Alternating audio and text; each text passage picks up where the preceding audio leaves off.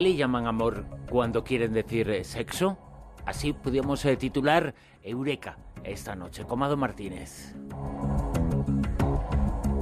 Y es que se acaba de conocer un estudio, lo ha publicado una revista científica que habla de cómo nuestros cuerpos buscan a la pareja ideal sin darnos cuenta y tiene mucho que ver la química del amor, la química del sexo. En todo ello, Mado, muy buenas. Buenas noches, ¿qué tal? Esto es lo que dice ese estudio, ¿no? Pues sí, es un estudio que acaba de salir, recién salido del horno, innovador y, bueno, lo que dice este estudio es que, bueno, esas preguntas que tú hacías al principio, porque lo llaman amor cuando quieren decir sexo, pues parece que, que dice cosas poco románticas y es que resulta que el cuerpo se encarga de, de buscarte pareja sexual ideal sin que tú lo sepas, pero así, por todo morro, sin pedirte opinión, qué te parece ni nada, ¿no? Y ese deseo ardiente y, abrasador que, dos personas pueden llegar a sentir, resulta que depende de una cosa llamada antígeno leucocitario humano, también conocido como HLA. O sea que no tenemos que decir te quiero, te deseo, tenemos que decir tengo antígeno leucocitario humano para ti, ¿no? suena fatal, no suena muy, muy erótico, es verdad. Y en realidad nos estamos refiriendo a nuestro sistema inmunitario. Lo que estos científicos han revelado a partir del análisis de la conducta sexual de 256 parejas es que buscamos parejas sexuales con un antígeno leucocitario humano muy distinto al nuestro. O sea, cuanto más distinto, más nos pone, por así decirlo. Tiene que ser muy distinto, contrario al nuestro. Por eso quizá tiene razón ese dicho que dice que los polos opuestos atraen, ¿no? Pues sí, pero va a ser en el sentido genético, porque mm, resulta que cuanto más diferente es el sistema inmunológico de los amantes, más posibilidades hay de engendrar descendencia con una mayor resistencia a patógenos. O sea que cuanto más distinta es la mezcla genética de los progenitores, mayores posibilidades de tener hijos con un sistema inmunológico fuerte y robusto y preparado para la supervivencia hay. A ver, esto no es nuevo, esto nosotros sabíamos que, bueno, los, perros cruzados, por ejemplo, viven muchos más años que los perros de raza y están menos predispuestos genéticamente a una gran variedad de enfermedades, ¿no? Lo que es nuevo es de, bueno, ¿y qué tiene que ver esto con el deseo sexual, ¿no? que es una buena pregunta y seguramente muchos oyentes se la están haciendo. Y tiene que ver mucho porque cuanto mayor es la diferencia de los antígenos leucocitarios estos, pues el deseo que sienten esas personas no solo es mucho mayor también que el que sienten otras personas con antígenos similares, sino que además también sienten bastante más satisfacción sexual al mantener relaciones. Fíjate que entran eh, y uno piensa muchas eh, preguntas. Eh, ¿Dónde queda en todo esto la cultura? ¿Dónde queda el romanticismo? ¿Se le limita o también forma parte del el cortejo con una pareja?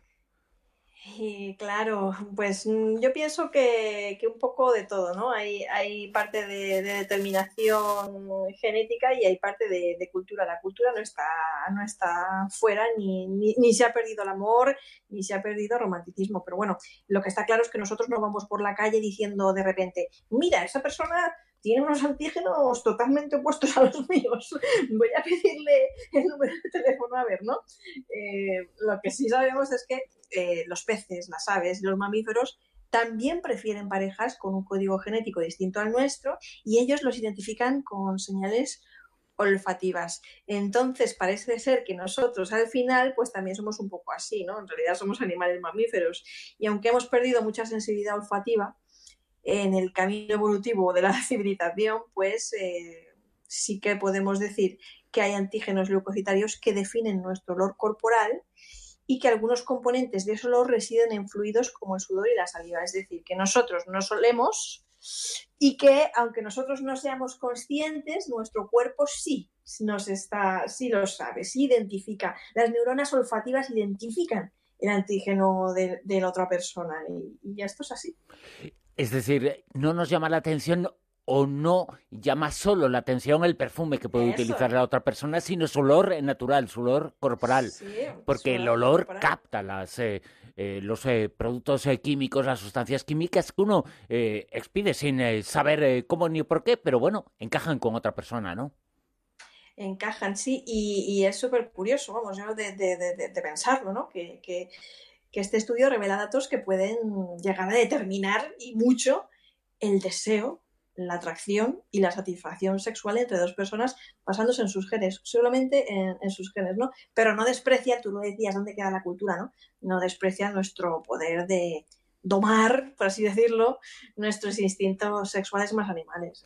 Personas que tengan mucha química sexual sin ser parejas ideales genéticamente, digo yo, vamos. Claro, pero eh, este estudio en cierto modo viene a quitar la razón, porque yo creo que hay que quitarlo, porque hay que quitarse la venda, porque en muchas ocasiones eh, también manda lo que ocurre debajo de las sábanas. Eso es importante en una relación. Eh, yo quiero a alguien sobre todo por amor, no, por amor y por sexo. La unión entre dos personas eh, influye en todas las cosas, influyen esas dos, por supuesto. Claro que sí, cuántas personas hay que se conocen por internet y se, y se enamoran mucho, ¿vale? Se seducen mucho y se enamoran mucho y luego pues no funcionan debajo de las sábanas o no como esperaban. Claro, porque eh, nadie ha nacido para el otro, aunque Darwin en todo esto, en cierto modo, parece que tenía razón, ¿no? Que todo lo hacemos eh, por supervivencia. Evidentemente, la cultura nos hace pensar que el sexo también está para el disfrute, pero en eh, nuestro yo interno, en nuestra composición, está el hecho de que la supervivencia, la reproducción es importante, el mantener la especie, ¿no?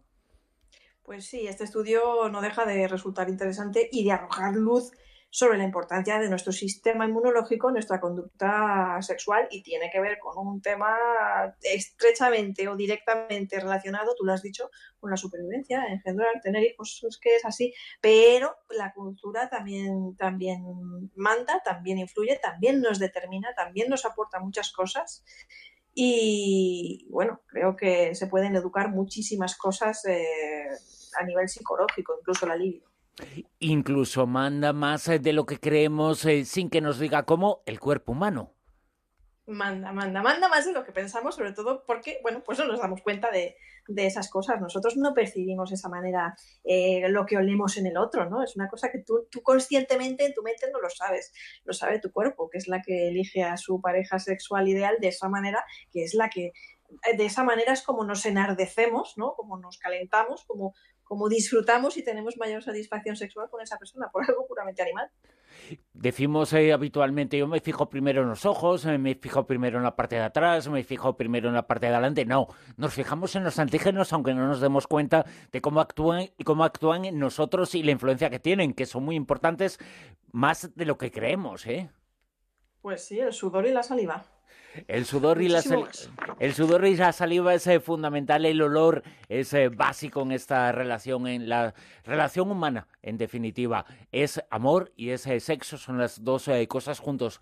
Por cierto, Amado, te encontramos ahora mismo, estás en Albacete, un congreso importantísimo con muchos asistentes, cientos de asistentes, en estas nuevas jornadas en donde se discute, se habla sobre la posibilidad de que haya algo después de la vida, ¿no? Pues sí, estamos en el noveno Congreso Internacional Vida después de la Vida en el Palacio de Congresos de Albacete y hay más de mil personas de público asistente. Está el aforo completo, la sala está abarrotadísima y se están discutiendo temas muy interesantes sobre vida después de la vida, vida después de la muerte y bueno, en Twitter he colgado una foto, la pueden ver los telespectadores, de cómo está la sala y el ambiente que hay aquí, que es fantástico. Y tú hablando en una de esas eh, conferencias y hablando también de tu libro que está teniendo un éxito enorme, La prueba en la editorial de Planeta, que habla precisamente de cómo los científicos están consiguiendo eso, pruebas de que existe algo tras la muerte, que existe algo tras eh, la vida, que parece que existe trascendencia, ¿no? Bueno, algo hay. No sabemos muy bien de qué sustancia está hecho, pero, pero sí que hay tema para discutir en relación a la conciencia y también en relación con el cerebro. Y pienso que mientras sigamos teniendo motivos para seguir investigando y seguir ahondando y seguir alimentando nuestra curiosidad en ese tema, vamos por el, por el camino correcto, siempre sin dar nada por sentado. Decía al comienzo, ¿por qué le llaman amor cuando quieren decir eh, sexo? Que esa sección la podíamos eh, titular hoy así. Quizá tenemos eh, que decir por qué le llaman sexo cuando en realidad queremos decir antígeno. Pero queda mejor lo primero, ¿verdad, Amado? Me encanta, sí, sí, sí, sí, pero lo segundo también me encanta. Bueno, pues eh, muchas gracias una vez más y a seguir ahí en Albacete en este congreso y a seguir triunfando más de mil asistentes. Un abrazo, Amado, hasta la semana que viene. Un abrazo enorme, chao.